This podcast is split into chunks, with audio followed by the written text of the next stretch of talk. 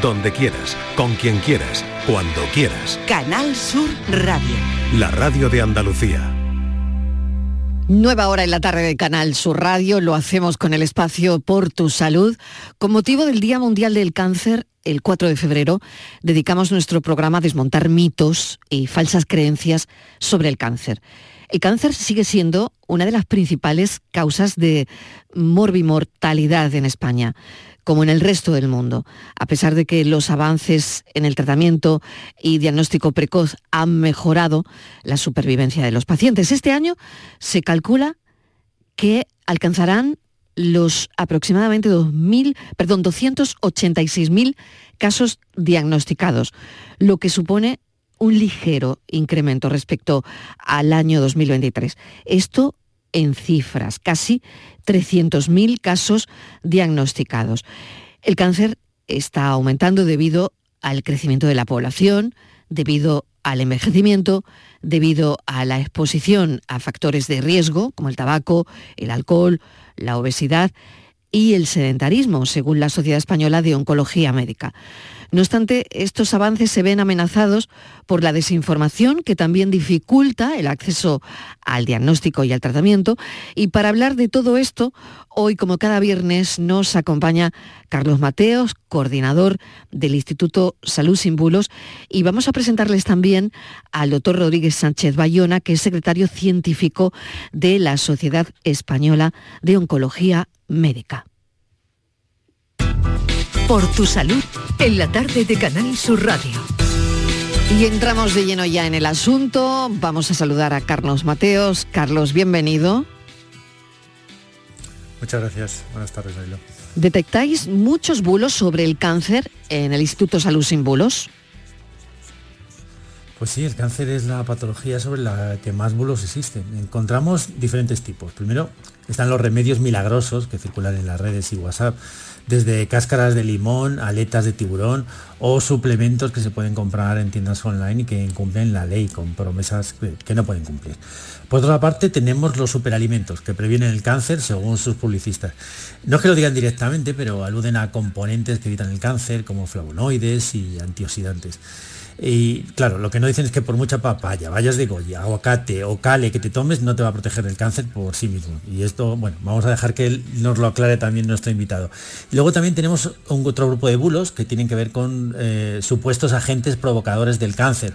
Están muy ligados a estabilizantes y conservantes autorizados en alimentos procesados y en productos de belleza e higiene personal de vez en cuando, pues a alguien se le ocurre coger uno de estos aditivos y contarnos la gran revelación de que es un agente cancerígeno. Claro, no cuentan que para que tenga efectos dañinos tendría que estar en una dosis mucho más alta de las autorizadas. Y también tenemos aquellos bulos vinculados a la industria farmacéutica, que están en torno a comunidades de Facebook y Telegram y alguna página web supuestamente informativa, que consideran que los fármacos antitumorales no solo no sirven, sino que son peligrosos. Y ya por último, algo de lo que hemos hablado aquí en el programa, de los bulos en torno al pensamiento positivo que pregonan muchos gurús que venden bestsellers y dan cursos, que te dicen la barbaridad de que el cáncer está provocado por las emociones y que el pensamiento positivo puede curarlo.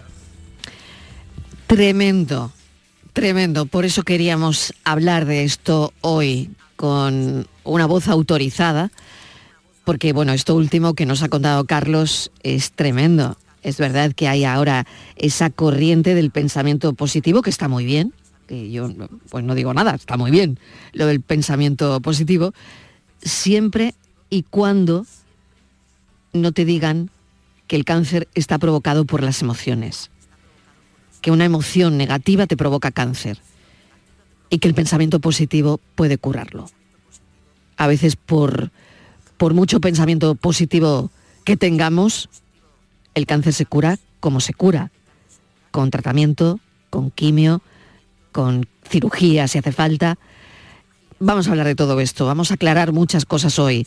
No eh, se lleven a engaño, no hay remedios milagrosos para el cáncer, no hay alimentos que por sí mismos eviten el cáncer. Como decía Carlos hace un momento, por mucha valla de goji, por mucho aguacate, por mucho kale, eh, esto no te va a quitar el cáncer. Vamos a hablar y aclarar estos bulos con el doctor Rodríguez Sánchez Bayona, es secretario científico de la Sociedad Española de Oncología Médica. Doctor, bienvenido, gracias por acompañarnos, eh, gracias por estar en el programa. Sí, hola, buenas tardes. Muchas gracias a vosotros por la invitación. ¿Qué peligros conlleva la creencia de que, por ejemplo, ciertos remedios naturales pueden curar el cáncer sin necesidad de tratamientos médicos convencionales? Pues bueno, riesgos son muchos. Yo creo que el principal y el que más nos preocupa a los oncólogos es que los pacientes eh, se dejen llevar por esa corriente y abandonen las terapias que nosotros recomendamos y que son las que han demostrado pues de manera científica que claramente tiene un impacto. Ese es el, riesgo más importante, sobre todo porque va en detrimento de su salud. Y el segundo riesgo también es que muchas veces eh, esos bulos acompañan pues, de engaños económicos que los pacientes pueden llegar a, pagar por supuestas terapias alternativas que realmente no son, no son nada eficaces. Claro que nada de esto es gratis, Carlos. Pues sí, ese es el, problema. Pues eh, doctor, ¿qué influencia tiene la alimentación en la prevención del cáncer? ¿Hay algo de cierto de que existen alimentos más sanos que otros que ayuden a prevenir mejor? Bueno, en torno al cáncer y en torno a las enfermedades en general, sabemos que la dieta influye eh, en nuestro, en el riesgo de desarrollar enfermedades. Hay una frase muy famosa de lo que somos lo que comemos, pero es verdad que ningún alimento ha demostrado de manera determinante influir de manera única y directa en el riesgo de una enfermedad. ¿no? Eh, creo que es más importante entenderlo que los, que los alimentos no los ingerimos de manera aislada, los ingerimos como patrones, ¿no? Y en ese sentido, por ejemplo, pues creo que en España tenemos la suerte de ser abanderados de una de las pocas dietas, la dieta mediterránea, que sí que ha demostrado reducir el riesgo de ciertas enfermedades, pero como digo, muy pocos alimentos, casi te diría el aceite de oliva virgen, el único que tiene algo de evidencia, pero el resto de alimentos no, no lo han demostrado. Mm, de vez en cuando saltan todas las alarmas, doctor sobre alimentos que pueden provocar cáncer. Esto también, ¿no? Hace unos años salió en todos los medios la alerta de la Organización Mundial de la Salud sobre la carne roja. Em, últimamente también se está hablando del espartamo. Eh, sin embargo, pasa el tiempo, mm, nos olvidamos de, de esas alertas, ¿no? Y bueno, no sé qué hay de cierto en la influencia de alimentos como la carne roja o como los edulcorantes en la aparición del cáncer. Sí, pues siempre con respecto a estas noticias que de entrada son siempre muy sensacionalistas, ¿no? Y como dices, luego pues parece que se quedan un poco en el olvido. Hay, que recordar, y ya lo mencionaba antes Carlos, que cualquier alimento consumido de manera eh, abusiva y fuera del sentido común, pues lógicamente eh, tiene riesgo, pero ya no solo de cáncer, ¿no? Sino prácticamente de cualquier otra enfermedad. Entonces, aunque es verdad que la alerta esta que publicó la Organización Mundial de la Salud con respecto a las carnes rojas y el riesgo de cáncer de colon, pues bueno, eh, fue bastante sonado, Luego la realidad es que esto se ha visto en estudios más a nivel poblacional, de grandes, de grandes poblaciones, grandes grupos de personas que luego cuesta mucho ver si a nivel individual eso se reproduce porque influyen muchos factores, ¿no? tanto genéticos como de otros estilos de vida. Por tanto, eh, creo que el mensaje general de la población tiene que ser pues, sentido común, es decir, es saludable comer, comer carne roja, pero por supuesto en cantidades moderadas. Carlos. Sí, bueno, eh, doctor, antes también hemos eh, estado hablando de los aditivos alimentarios. ¿Podemos estar tranquilos con los alimentos procesados? Pues eh, pasa un poco lo mismo aquí, Carlos, ¿no? Yo creo que también depende un poco de la cantidad de alimentos procesados, eh, ya no solo por cáncer, sino también por enfermedad cardiovascular, que, que recordemos que también es una de las principales causas de morbimortalidad en nuestro país. Pues eh, el consumo habitual de, alimentos procesados no se recomienda de entrada, pero lógicamente pues consumir de manera esporádica alimentos procesados no tiene ningún riesgo para la salud. Claro, porque uno piensa en qué cantidades tendríamos que consumir eh, alimentos procesados para que, bueno, esto llegase a ser peligroso, doctor. Sí, efectivamente, ¿no? al final nuestro nuestro sistema digestivo, nuestro sistema inmune, nuestro cuerpo también se adapta, ¿no? A estos a estos cambios en los patrones dietéticos y de algún modo eh, bueno, eh, acaba, desarrollando ciertas resistencias, ¿no? Pero como digo, siempre la llamada es el sentido común, sentido común ante todo. Y se habla mucho últimamente también de los microplásticos que ingerimos cada día, ¿no? ¿Puede tener esto alguna influencia en la aparición del cáncer?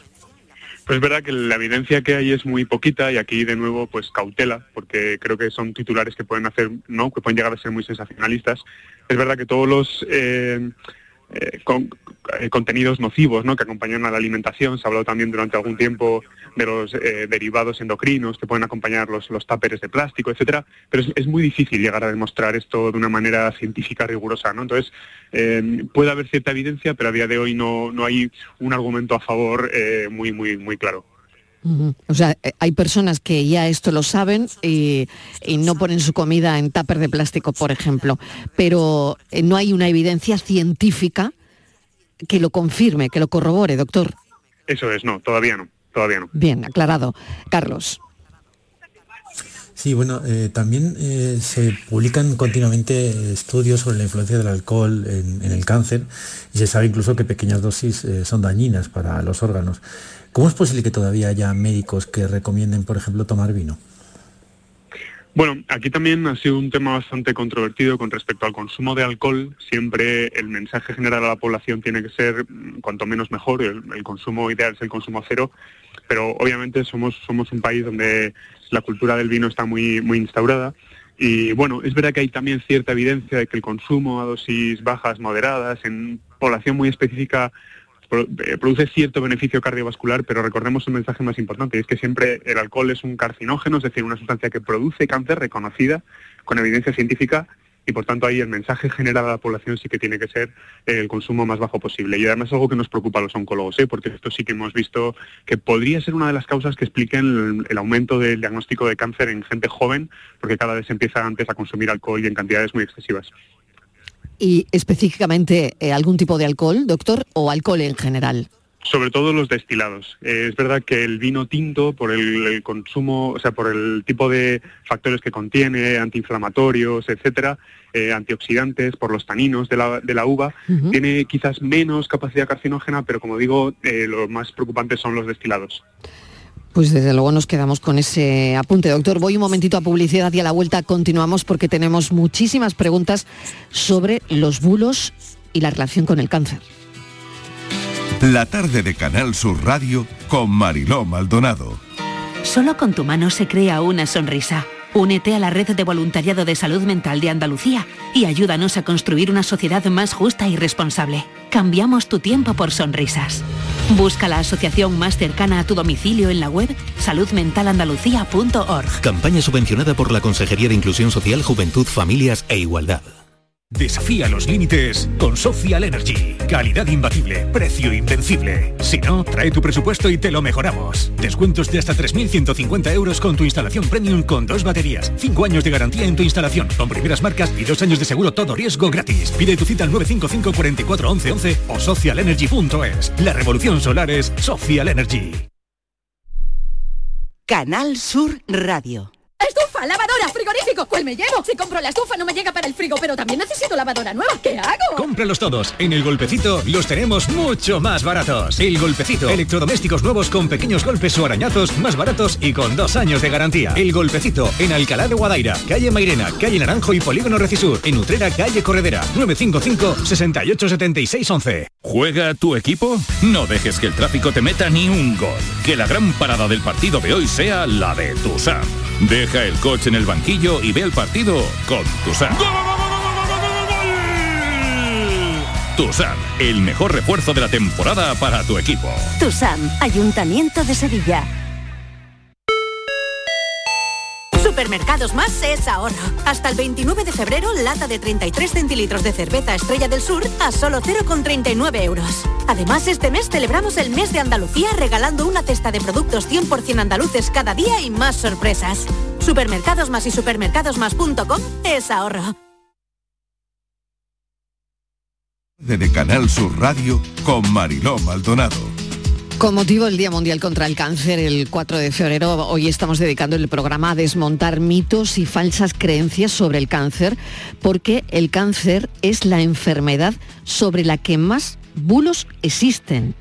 Es así, y por eso hoy queremos hacer hincapié en esto. Lo estamos hablando con Carlos Mateos, eh, que cada viernes viene con nosotros al programa para, mm, bueno, pues desterrar estos mitos, estos bulos. Hoy le toca el cáncer. Y también lo estamos haciendo con una voz autorizada que desde luego nos está ayudando a desentrañar todo esto, el doctor Rodrigo Sánchez Bayona, secretario científico de la Sociedad Española de Oncología Médica. Y doctor, seguimos. Tengo otra pregunta para usted porque es verdad que se habla mucho, como decía, de los microplásticos que ingerimos eh, cada día y la influencia que tenían en el cáncer. Hemos hablado de ello. y la siguiente pregunta, Carlos, es la tuya. Adelante. Bueno, pues eh, doctor, ¿qué nos puede decir sobre el mito de que las antenas de telefonía móvil eh, causan cáncer? Hay gente que todavía pues, está preocupada por este tema. Sí, pues eh, también es un tema que, fue bastante controvertido, que ha sido muy difícil llegar a demostrar. es verdad que cada vez estamos más expuestos a radiación en general. Si eso trae de la mano de manera directa un aumento del riesgo de cáncer, no se ha demostrado de manera científica y creemos que es más una asociación poblacional, probablemente más que una relación causal directa. Siguiente cuestión. Eh, doctor, ¿cómo afecta a los pacientes la creencia de que la causa del cáncer, lo decía al principio, es mental, es emocional? Em, que se puede curar, como dicen muchos gurús, que a mí esto, bueno, pues, pues me parece tremendo, únicamente teniendo una actitud positiva. Cuando sabemos que una actitud positiva va a ayudar, pero que no te cura el cáncer. Sí, pues bueno, tú mismo lo has dicho, ¿no, Marilo? Es algo que puede llegar a hacer mucho daño, sobre todo porque a veces crea como un sentimiento de inferioridad ¿no? en los pacientes. Es decir, que es un sentimiento muy humano el, pues, tener un bajón emocional cuando uno le diagnostican una enfermedad grave, pero de ahí a llegar a, entre comillas, crear una sensación de culpa, ¿no? De esto que ha pasado porque no has puesto suficiente actitud positiva, es muy injusto. Eso, por supuesto, no está para nada demostradísimo y es algo que hace mucho daño y es, es una idea que hay que desterrar por completo. Doctor, cuando se habla de lucha, cuando un paciente ha luchado y lucha constantemente, ¿no? Em, no lo sé, ¿usted hay algunos términos que eliminaría?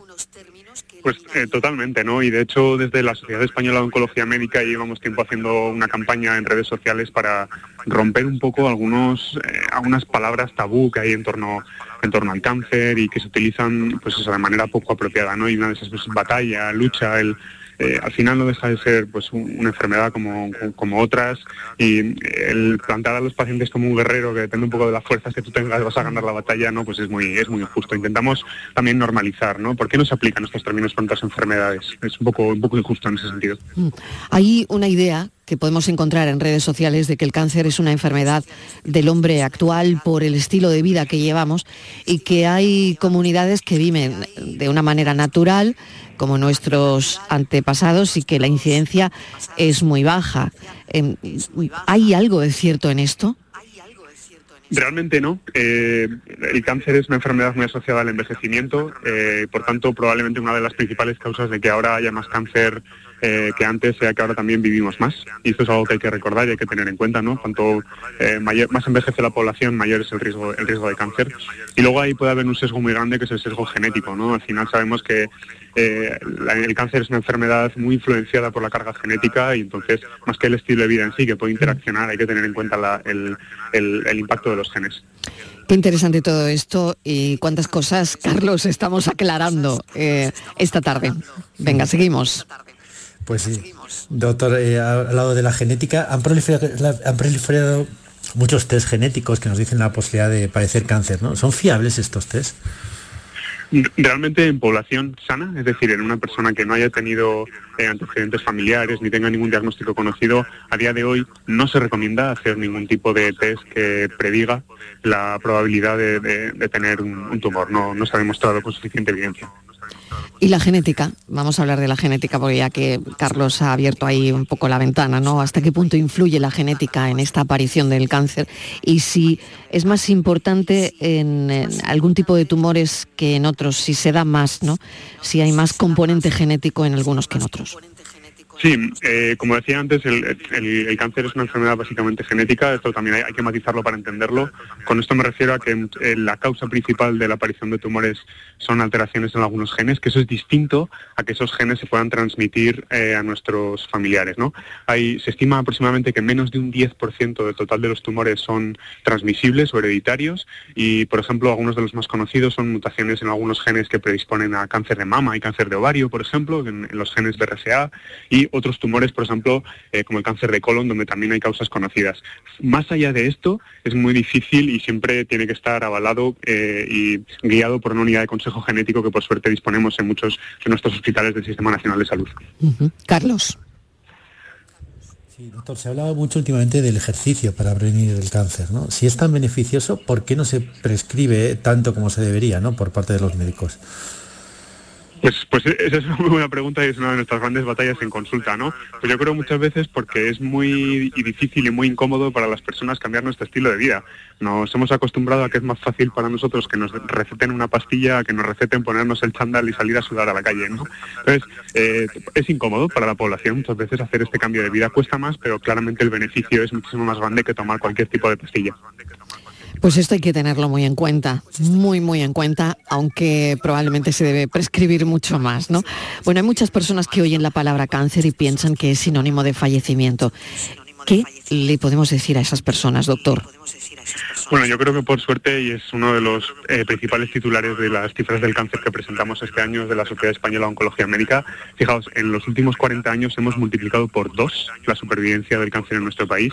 Para muchos de los tumores, por suerte, incluso en un estado avanzado, estamos alcanzando los largos supervivientes y, por tanto, yo creo que las perspectivas eh, son claramente a futuro mucho mejor de lo que eran antes y, hemos, hemos mejorado, ¿no? Eh, las cifras ahí están claramente. Carlos, terminamos. Sí, pues nada, doctor, en YouTube encontramos muchos vídeos que hablan de los supuestos peligros de los tratamientos convencionales para el cáncer, como la quimioterapia y la radioterapia, y dicen que son más dañinos que la enfermedad misma. De hecho, había congresos que, del cáncer, supuestamente, que existían en esa idea, aunque afortunadamente hace tiempo que, no los vemos, que sepamos. ¿Hay pacientes que se llegan a creer esto, que estos tratamientos eh, pues son peligrosos para ellos? Sí, y de hecho siempre nos encontramos, no es extremadamente frecuente, pero siempre encontramos pacientes que igual rechazan el eh, tratamiento de quimioterapia, radioterapia por el miedo a los efectos secundarios. Bueno, pues esto lógicamente siempre tiene que pasar por eh, una, información adecuada por parte de los profesionales que nos dedicamos al cáncer y sí, sigue siendo todavía un, riesgo que algunos pacientes están dispuestos a seguir. Y sobre todo ese es un momento, doctor, muy bueno, propicio para eh, gente que no es de buena fe, que se acerca al paciente y, le dice, bueno, eh, te voy a ofrecer una cosa alternativa, una terapia alternativa, ¿no? Yo creo que hay que dudar muchísimo de todo esto porque hay personas que se aprovechan de esa vulnerabilidad tanto del paciente como de sus familiares, ¿no? Sí, y ahí yo creo siempre el consejo que tenemos que dar es que cualquier tipo de aproximación así, que por favor siempre los pacientes lo comenten con su oncólogo, con la enfermera, o sea, con, con, la, eh, con el enfermero, con, la persona que, que, está, que está tratando, porque al final se corre el peligro de hacer cosas que pueden incluso perjudicar los tratamientos que recomendamos nosotros. Para resumir, doctor, ¿qué, qué nos diría? Em, estamos, bueno, pues eh, muy cerca a ese Día Mundial contra el Cáncer, el 4 de febrero.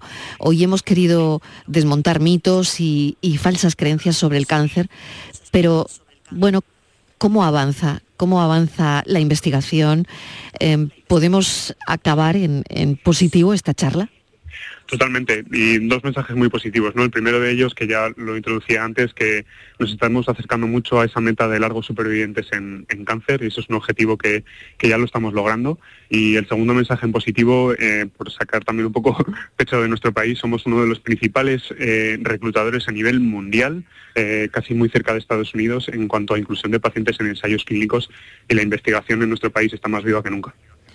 Qué interesante eso que nos dice de los ensayos clínicos. Eh, ¿Cuál es el más potente que tienen ahora mismo? Eh, o el que, en el que confían que, dé resultados importantes?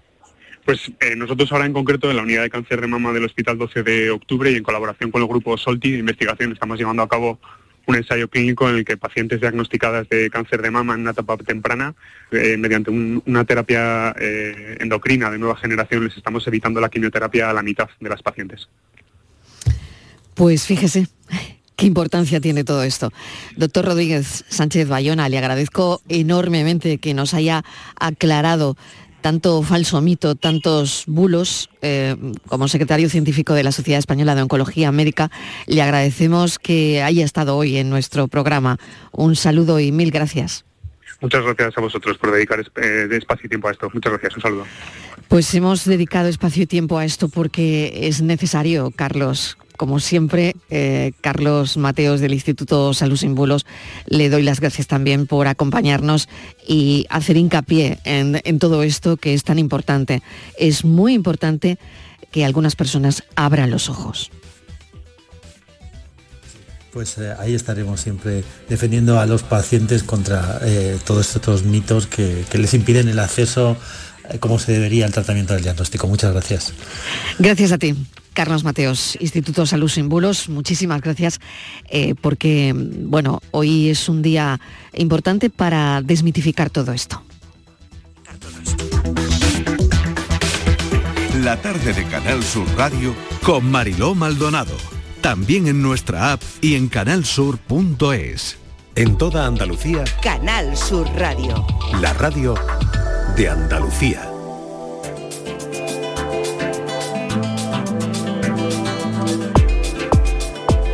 Miramos hacia el turismo, tiempo para Destino Andalucía.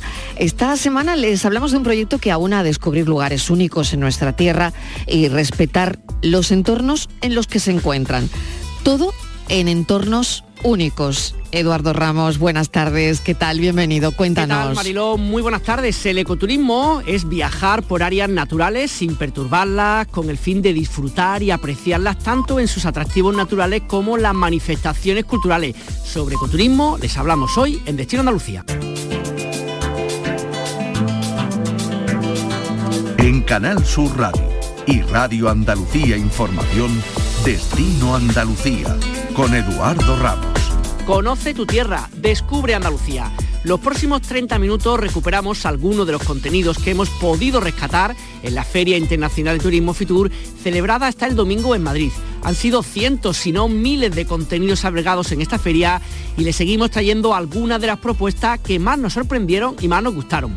Con la intención de impulsar la industria turística andaluza, le explicamos que es Andalucía Lab, un departamento de la Consejería de Turismo que trata de promocionar pequeñas y medianas empresas andaluzas con la innovación como bandera y que sirve para facilitar el trabajo a restauradores, hoteleros y a toda la cadena del turismo andaluz. También vamos a hablar con su director y vamos a explicar algunos de los proyectos alojados en esta sede, uno en específico que se llama Visitas Virtuales. En paralelo y de la mano de Arqueotrip vamos a conocer qué hacer desde un punto de vista del turismo arqueológico, visitando lugares muy conocidos de nuestra tierra y comenzamos este destino Andalucía hablándoles del turismo ecológico que podemos hacer en nuestra tierra. En Canal Sur Radio y Radio Andalucía Información, Destino ¿En qué Andalucía. consiste el ecoturismo? En viajar por áreas naturales sin perturbarlas, con el fin de disfrutar, de apreciar y de estudiar tanto sus atractivos naturales como las manifestaciones culturales que allí puedan encontrarse. Para ser considerado ecoturismo debe involucrar esto el mínimo impacto del medio ambiente y nuestra tierra Andalucía sin duda tiene multitud de ejemplos de esto que estamos hablando. Les hablamos ahora de ecoturismo andaluz, algo que si no lo conocen les recomendamos mucho que presten atención porque son esas otras ofertas relacionadas con el turismo y muy relacionadas con el medio ambiente en nuestra tierra. Baldomero Martínez, técnico de ecoturismo andaluz. Baldomero, ¿qué tal? Muy buenas. ¿Qué tal? Pues Ecoturismo Andaluz es una iniciativa de la Consejería de Sostenibilidad, eh, Medio Ambiente y Economía Azul, eh, que intenta aglutinar toda la oferta de actividades ecoturísticas que se ofrecen en los espacios naturales protegidos de Andalucía desde sus equipamientos de, recepción, desde sus centros de visitantes. Eh, con más de 200 actividades eh, relacionadas con un conocimiento sensible, con un conocimiento lento, implicado, local, todo lo que implica el ecoturismo. Eh, se pretende que los, eh, los visitantes a los espacios naturales tengan un, eh, un conocimiento y una relación mucho más entrañable, mucho más estrecha con el espacio natural, haciendo uso de los equipamientos de uso público y también con la ayuda de, lo- de los empresarios colaboradores locales del territorio. Además entendemos este tipo de turismo como que rompe un poco lo de siempre, ¿no? De- desestacionaliza, o sea que no es solamente en verano, evita aglomeraciones, cuida el medio ambiente, tiene como un plus muy positivo para otro tipo de turismo, ¿no? Efectivamente, las actividades, el ecoturismo en sí, las actividades que engloban el ecoturismo, eh, un poco están encorsetadas por las estaciones del año. Entonces, eh, nuestra oferta de actividades que se puede consultar, como comentabas, en ecoturismoandaluz.es, eh, las actividades están clasificadas por estaciones del año, con lo cual pues hay actividades relacionadas con la floración de los cerezos o con, o con el canto de las grullas o con las Perseidas, actividades relacionadas con el astroturismo, con el orniturismo, actividades experienciales, de visita patrimonial y todo lo que engloba el ecoturismo en Andalucía entendemos más que un tipo de turismo, depende del tipo de actividad lógicamente, que puede ser para, un público muy amplio, ¿no? Desde familias, parejas, gente joven, grupos de amigos, en función de lo que sea. Entendemos que en vuestra página web se puede consultar y hacer filtros en ese sentido, ¿no? Efectivamente, en la página web, como comentábamos, haciendo filtros en cuanto a tipo de público, tipo de segmento, el espacio natural que quieres, eh, que quieres visitar, el tipo de actividad que te interesa, el número de días, fechas y tal, haciendo esos filtros te aparece toda una colección de actividades de propuestas clasificada también por espacios naturales y donde puede llegar hasta la reserva final. Eh, es una central de reserva y al final de la, reserva compras la actividad, recibes tu bono y después puedes valorar la, la actividad y ver también otros visitantes que han estado anteriormente en esa actividad la puntuación que le han dado. Yo sé que es muy complicado mm, hablar de ejemplos concretos porque tenéis un montón ya, ya hecho referencia y por toda Andalucía, pero sí para que nuestros oyentes entiendan un poquito a qué os dedicáis, explícame por lo menos una o dos de las cosas que tengas en la cabeza o que estéis promocionando, eh, por ejemplo, este 2024, que, cuando hablemos de ecoturismo les quede claro de qué, lo que es. Pues mira, la verdad es que eh, son actividades muy disruptivas, ¿no? Eh, son, están muy alejadas de lo que estamos acostumbrados a hacer o el tipo de turismo que estamos acostumbrados a consumir y como comentábamos al principio, un turismo eh, muy local, muy ligado al territorio. Por ponerte algún ejemplo, en el paraje natural de Marismas Isla Cristina, el empresario colaborador eh, que gestiona el centro, el, Ecomuseo Molino del Pintado, pues realiza actividades teatralizadas para conocer la vida del Pintado, que era un, personaje muy peculiar que vivía en, Ayamonte, y a través de una actividad teatralizada acerca al público a la vida salinera de, los, de, estos personajes molineros que había en el, territorio. Otro tipo de actividad también interesante puede ser la visita de cuevas, más allá de las cuevas cársticas que estamos acostumbrados a ver, desde las titas hasta las mitas, pues por ejemplo en Almería tenemos el desierto de, de, Sorbas y se hacen visitas guiadas a un desierto de yeso, uno de los más grandes que hay en Europa, con distintos niveles de dificultad. O por ejemplo podemos hacer un taller de queso en la Sierra de Aracena, o podemos hacer una ruta en bicicleta por, la, por, algunas de las vías verdes que tenemos en Andalucía y que también son algunas de ellas guiadas por, nuestros empresarios colaboradores. Actividades relacionadas con astroturismo, con avistamiento de aves, con fotografía, con la observación del lince ibérico, la Sierra de Andújar, ya dependiendo del tipo de, empresa que gestiona el equipamiento, en su ADN lo transmite a las actividades que fomentan me estoy pensando por lo que estás contando un poco, aunque habrá de todo, pero también son actividades a lo mejor para evitar un poquito en el verano, en el duro verano que tenemos en Andalucía cada vez más de calor y que claro, en toda la época del año, primavera, otoño, invierno son especialmente agradables de realizar, ¿no? Efectivamente, en, verano la, gran parte de las actividades de ecoturismo que se hacen son nocturnas, son senderismo nocturno, avistamiento de estrellas, eh, rutas por cuevas, eh, a lo mejor alguna actividad relacionada con el barranquismo, actividades frescas. Eh, en la época de más frío como es ahora, pues actividades de senderismo con raquetas en Sierra Nevada, o por ejemplo hacemos también, pues no sé, actividad relacionada con la con el cerdo ibérico, eh, cuando está en Montanera, que es ahora en esta, en esta fecha o, en estos meses anteriores y tal. En fin, que las actividades que, se realizan y que se ofertan están muy ligadas, porque no podría ser de otra manera, con las estaciones del año según el espacio natural que nos encontremos. Pues nada, aquellos que estén interesados les recomendamos vivamente que visiten Ecoturismo Andaluz, que es un lugar donde encontrar muchísimas cosas muy distintas, muy divertidas y muy en contacto con la naturaleza en nuestra tierra. Baldovero Martínez, técnico de Ecoturismo Andaluz, muchísimas gracias por atender el micrófono de Canal Sur Radio. Muchas gracias a vosotros. Turismo, viajes, ocio, excavadas. Destino Andalucía.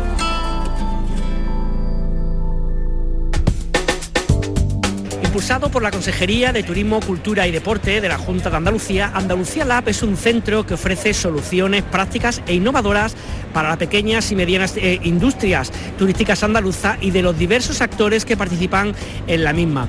El objetivo de este hub turístico es apoyar y descubrir nuevos proyectos y por supuesto poder promocionarlo para que crezcan y se conviertan en auténticas empresas. Su director es José Luis Córdoba, que tenemos con nosotros ahora. José Luis, ¿qué tal? Buenas. Hola, muy buenas. Imagino que el trabajo como el tuyo que se trata de de buscar, de identificar a empresas tecnológicas, entendemos, para promocionarlas, es algo, pero también es bonito porque habréis visto, imagino, muchos casos de éxito en estos años, ¿no? Pues la verdad que sí, es muy interesante. Nosotros llevamos muchos años trabajando primero en la digitalización de empresas turísticas puras, de pequeños hoteles, restaurantes, empresas de actividades y un poco a raíz de este trabajo con estas empresas, pues eh, muchas empresas tecnológicas que eran sus, proveedores tecnológicos se acercaron a nosotros con la un poco para que les ayudáramos a acercarse a sus clientes, ¿no? Entonces a raíz un poco de este proceso hemos conocido, como tú bien dices, a muchas empresas que hoy en día algunas pues son eh, pues empresas con una gran capitalización, con muchísimos clientes, con expansión internacional, pues como Cover Manager, por poneros un ejemplo. Entonces es muy interesante, la verdad que sí. ¿Cómo es el proceso para aquellas empresas, aquellas personas que nos estén escuchando? Entendemos gente joven, aunque puede haber de todo tipo, que se dedican al mundo de la innovación relacionada con el turismo o innovación en general. ¿Cómo se acercan a vosotros y cómo es el proceso para su desarrollo?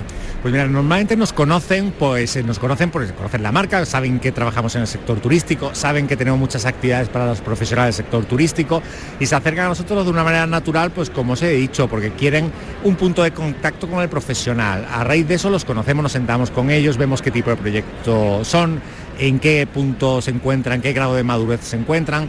Intentamos ver la mejor manera de ayudarlos, pues si son simplemente están en fase de idea, los dirigimos hacia otras em, iniciativas más, más dirigidas a montar proyectos en fase de idea y si están ya en una manera, digamos que ya son una realidad, prestan un servicio, pues lo que intentamos es, como un ejemplo, pues acercarlos al profesional pues como estamos aquí en, Fitur, ¿no?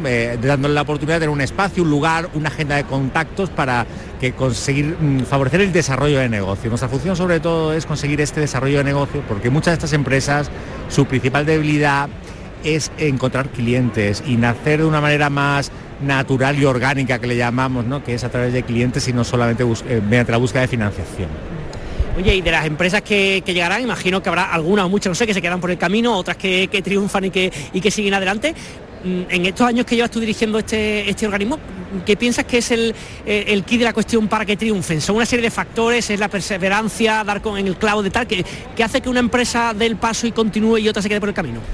Pues si tengo que elegir una clave, diría eh, la capacidad de la gente que la desarrolla la idea o la iniciativa el talento, ¿no? ahora hablamos del concepto talento, la resiliencia, eh, la resistencia, eh, la perseverancia, la capacidad comercial de las personas, em, el saber pivotar, cambiar cuando eh, ven que exactamente por donde yo había empezado inicialmente no es el mejor camino, pero y hay que, hay que girar y virar y hacerlo de una manera rápida, la capacidad de crear un equipo, pero básicamente la gente, la gente que está detrás es la clave. Has hablado de una de las empresas de Cover Manager, pero quiero también que, nos cuente, que comente un poco para la audiencia qué tipo de empresa, a qué se dedican las empresas que apadrináis vosotros, qué es lo que hacen. Pues mira, son empresas que, eh, como os decía, trabajan para el sector turístico. ¿Qué quiere decir esto? Pues tienen, trabajan para destinos, para los propios destinos que tienen muchas necesidades tecnológicas o para empresas como son empresas del sector hotelero, pues, o del sector alojamiento o cualquier subsector. ¿Qué hacen? Pues por ejemplo motores de reservas, tienen plataformas de comercialización para ese tipo de establecimientos, tienen software eh, o hardware que ayuda a la automatización de, por ejemplo, apertura de puertas, realización de check-in automático.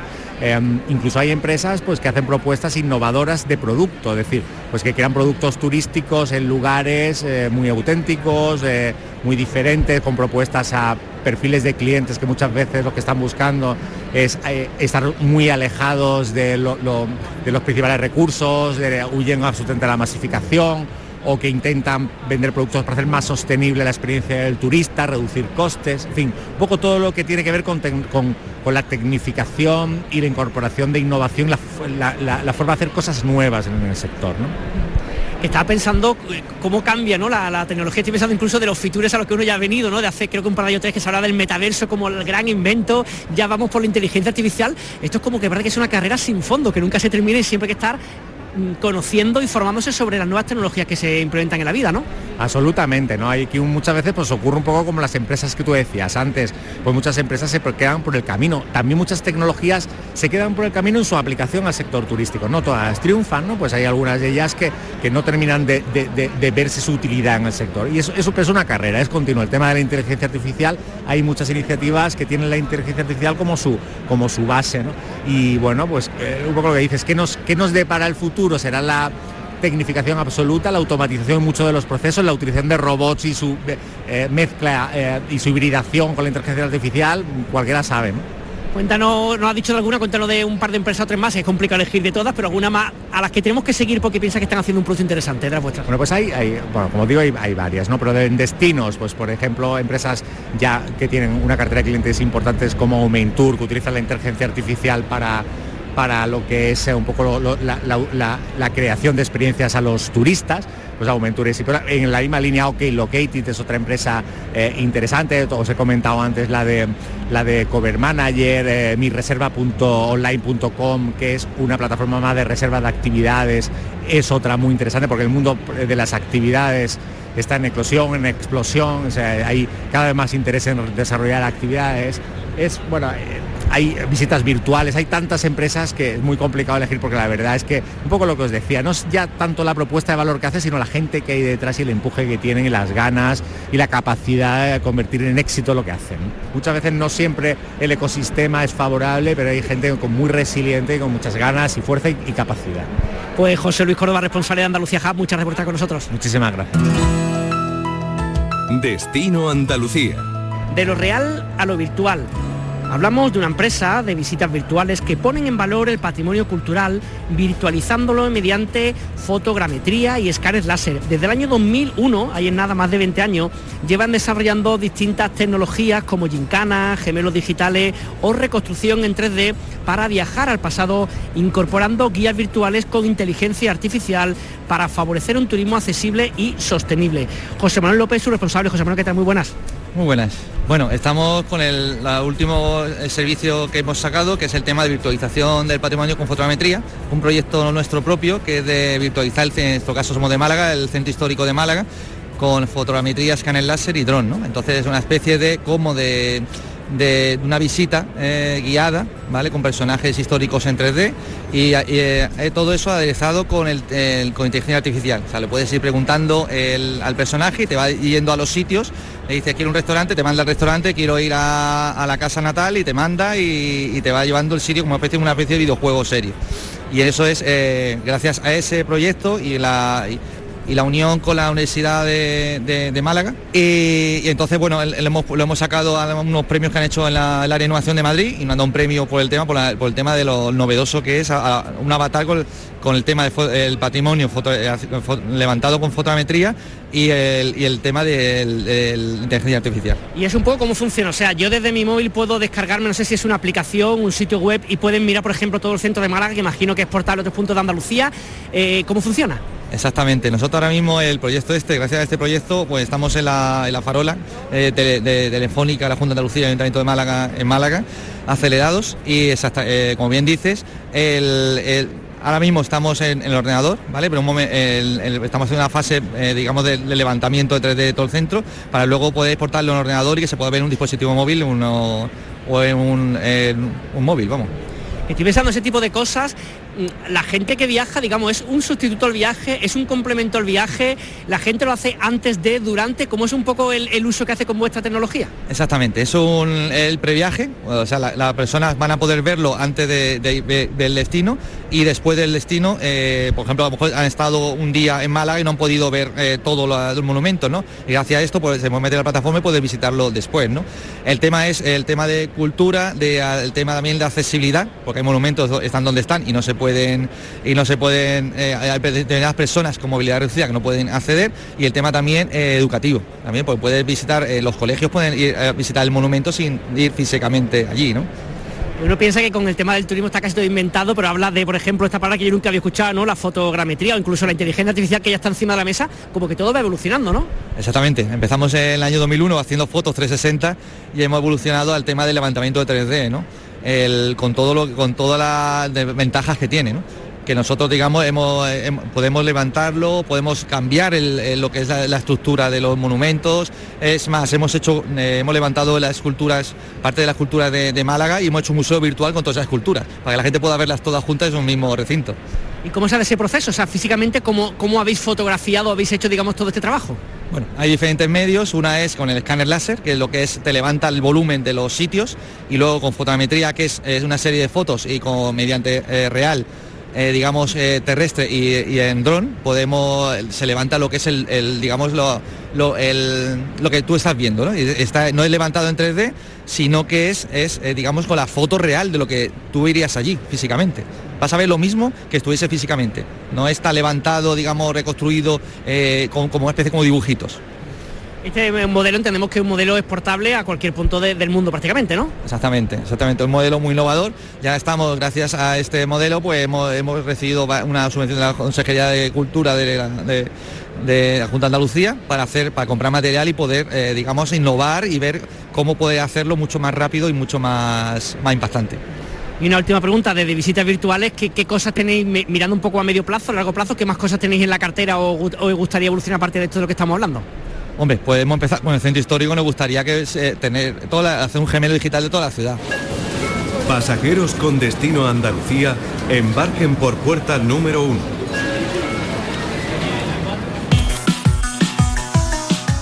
Continuamos contándole más informaciones, ahora saliéndonos un poquito estrictamente de Fitur, también relacionadas con el turismo y de una forma un poquito más breve. El sector de las viviendas turísticas puede sufrir modificaciones en Andalucía de forma inminente. El nuevo decreto de la Junta que la regula pretende controlar el boom del mismo, elevar su calidad o profesionalizar su actividad. Fíjense que hay 116.000 inmuebles dedicados a esta actividad en la comunidad de las cuales 55.000 se encuentran en la provincia de Málaga. Virginia Montero, ¿qué tal? Muy buenas tardes. Hola, buenas tardes. El decreto fija nuevas condiciones.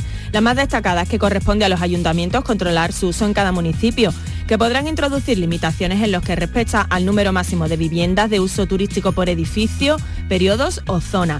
El nuevo decreto refuerza la figura legal de las empresas explotadoras de viviendas de uso turístico.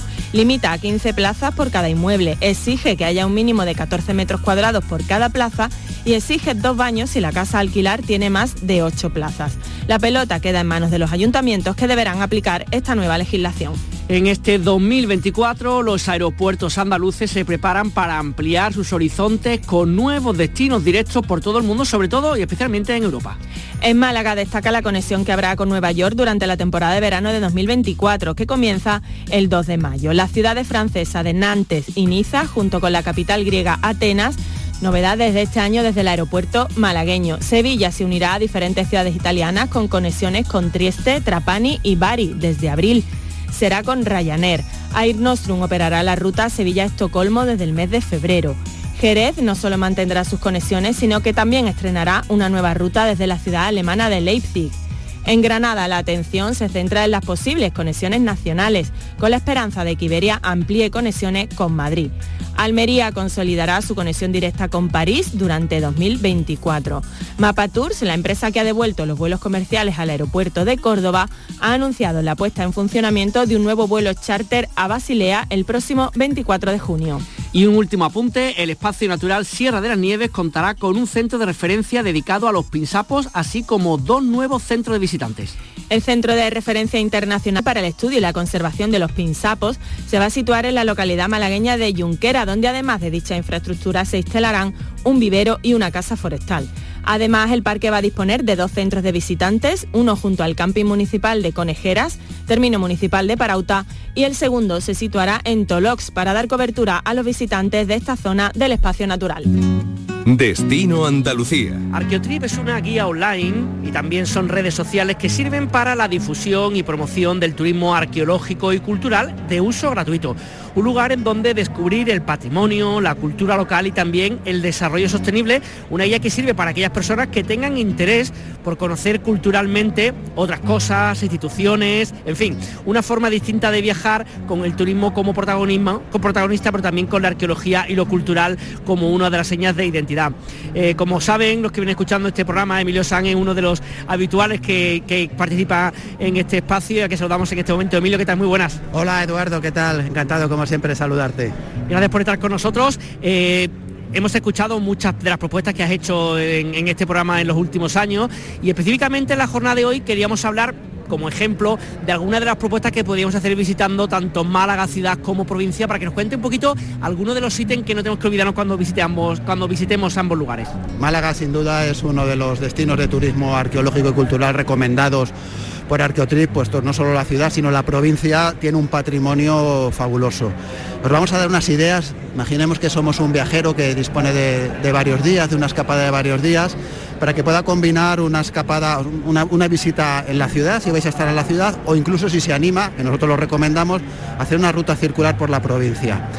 Yo en la ciudad, sin duda, un sitio que creo que es bastante monumental es la visita al Teatro Romano. Se ve desde, incluso desde la calle en un paseo e impacta. Nunca olvidemos, eh, está situado en la ladera de, un monte, la Alcazaba se encuentra en la parte alta, tanto Alcazaba como Málaga, eh, perdón, el Teatro Romano sería el punto, de, el punto para comenzar esta ruta. Si os gusta mucho la arqueología, el arte, la cultura y la historia, creo que merece la pena el Palacio de la Aduana tanto la sección de arqueología como la sección de bellas artes. Es un espacio musealizado con una, propuesta y unas piezas muy interesantes, muy exclusivas para, conocer la historia de Málaga. Además, un museo durante muchos años reclamado por la ciudad, con incluso manifestaciones años A pidiendo un poco que, que se abría ese museo, ¿no? Exactamente. Fíjate que yo hace en los años 90 conocí el museo cuando estaba en la Alcazaba y, creo que la musealización de ese espacio, el, llevar las piezas allí ha sido todo, todo una apuesta por la ciudad. La ciudad es una ciudad cultural y creo que se merecía este espacio específico para, la arqueología eh, de Málaga. Me gusta siempre también eh, destacar en Málaga ciudad un espacio menos conocido, eh, son las cuevas de la araña. Las cuevas de la araña también le conocen como complejo humo o el Parque de la Prehistoria de Málaga en la circunvalación de Málaga, al que le guste la arqueología, al que le guste la geología, los paleoambientes, creo que merece muchísimo la pena conocer, por ejemplo, eh, la historia de los neandertales de Málaga, para que no perdamos, eh, no perdamos foco sobre ello que además estoy pensando que es interesante porque Málaga sabemos que de un tiempo a esta parte se ha puesto como en lugar de moda, entre comillas, con muchísimas personas que, la visitan y también está bien reconocer y descubrir que hay otras Málaga, aparte de lo conocido, que son ejemplos que estás contando, tanto en la capital como en la provincia, ¿no? Exactamente, exactamente. Eso es, son esas pequeñas, nos gusta siempre meter esos pequeños tips de lugares menos conocidos. El teatro es muy conocido, pero las cuevas de la araña no. Y la visita va a dejar un muy buen sabor de boca al que sea sensible a este turismo cultural. Y cuéntame más cosas de la provincia. Tienes también, yo sé que Málaga es grande y diversa, pero ¿qué más cosas podemos contar de la provincia? Para un turista, sin duda alguna, que, le apetezca adentrarse en Málaga, más allá de la capital, de la costa, el interior de Málaga es un lugar fabuloso. Para, para, aquel que se quiera, digamos, iniciar, sin duda alguna, agarras tu coche, te diriges hacia, hacia Antequera y en Antequera no cabe duda que tenemos que ver el mejor, uno de los mejores ejemplos a nivel peninsular y europeo del megalitismo como son Dolmenes de Antequera, Patrimonio de la Humanidad, y la Alcazaba. Son dos espacios que van a satisfacer cualquier eh, eh, espíritu curioso sobre la arqueología. Ojo, en Antequera, yo no, soy, yo no soy andaluz, pero os digo que la experiencia gastronómica en Antequera, una porrita antequerana, un desayuno con mollete, sus polvorones, en fin, merece la pena una parada gastronómica. Parada en Antequera, si disponéis, tenéis la posibilidad, sin duda alguna, la otra ciudad que hay que conocer es Ronda. Ronda yo destacaría, aparte de la ciudad que es muy, muy interesante, desde el punto de vista arqueológico, la antigua Ronda la Vieja que se llama, la ciudad romana de Acinipo, con unas vistas sobre la serranía increíbles. Es un paseo que merece la pena con un teatro muy, muy, muy bonito, excavado en, en roca, un teatro romano que sin duda merecerá la pena visitar. Pues como siempre, Emilio San, responsable de Arcotrim, muchas gracias por atender el micrófono de Canal Sur Radio. Muchas gracias a vosotros, un abrazo. Todo lo que he perdido me está sangrando a la vez que marca ritmo el latido con la música de Travis Berg, que actúa este viernes por la noche en la sala Aliatar en Granada. Les dejamos una cantante que en marzo estará además en Sevilla o en Almería presentando su último disco, Perro Deseo del año 2023. Hasta aquí, Destino Andalucía. Recuerden que pueden escucharnos cada semana en Canal Sur Radio y en Radio Andalucía Información y en Radio a la Carta las 24 horas al día.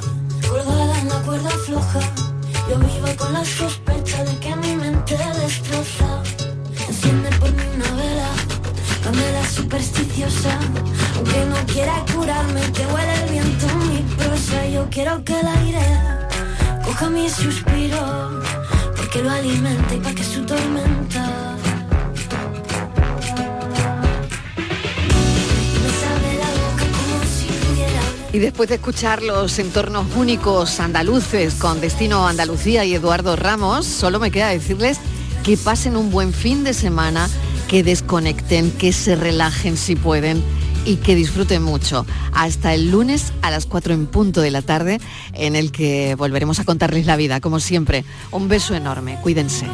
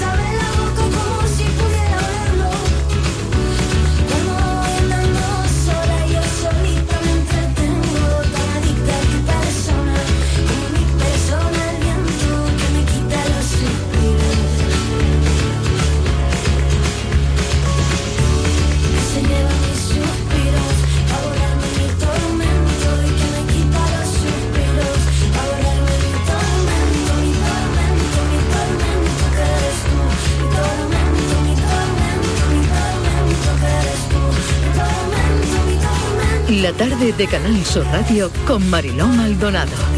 De lunes a viernes desde las 4 de la tarde. Contigo somos más Canal Sur Radio. Contigo somos más Andalucía. El análisis del cambio climático, sus consecuencias en nuestro día a día, las acciones que están en nuestra mano para paliar el calentamiento de nuestro planeta. Todo te lo contamos en Cambio Climático. La mejor información científica a tu alcance en Canal Sur Radio. Los viernes desde las 9 de la noche con Javier Bolaño. Contigo somos más Canal Sur Radio. Contigo somos más Andalucía.